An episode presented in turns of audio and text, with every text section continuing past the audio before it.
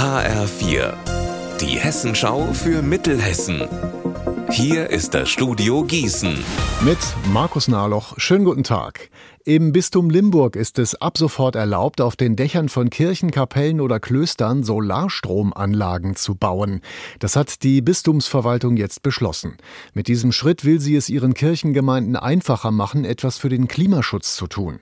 HF4-Reporter Alexander Gottschalk, warum sind denn Solarstromanlagen auf Kirchendächern bislang verboten gewesen? Sakralbauten wie Kirchen gelten im katholischen Glauben ja als heilige Orte. Und darauf wollte das Bistum Limburg eben Rücksicht nehmen. Jetzt gibt es da angesichts der Klimakrise allerdings ein Umdenken. Generalvikar Wolfgang Pax nannte die Entscheidung pro Solarstrom überfällig und eine gute Nachricht zur Bewahrung der Schöpfung. Bei den Kirchen im Bistum Limburg soll jetzt im Einzelfall geprüft werden, ob deren Dächer für Solaranlagen in Frage kommen. Dabei geht es auch um Fragen der Statik und des Denkmalschutzes. Neuer Bürgermeister in Mengerskirchen im Kreis Limburg-Weilburg. Bei der Wahl am Sonntag hat sich der unabhängige Kandidat Daniel Melchert durchgesetzt. Er ist von SPD und Freien Wählern unterstützt worden und hat knapp 66 Prozent der Stimmen bekommen. CDU-Kandidatin Marie Ten Elsen kam auf gut 34 Prozent der Stimmen.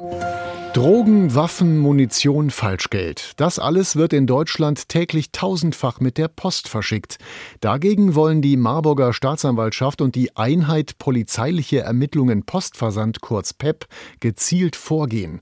Seit zwei Jahren gibt's die Einheit in Marburg und heute hat sie ihre Arbeit vorgestellt.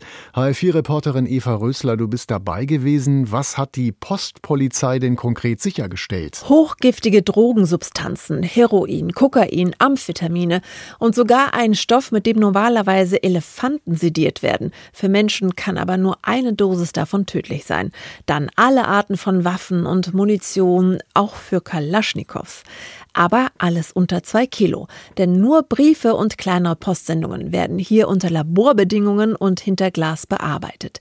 In den vergangenen zwei Jahren konnte dadurch die Staatsanwaltschaft Marburg nach eigenen Angaben fast 7000 Beschuldigte ermitteln. Unser Wetter in Mittelhessen. Wolken und Sonne bei 20 Grad in Bad Endbach und bis 24 Grad in Braunfels.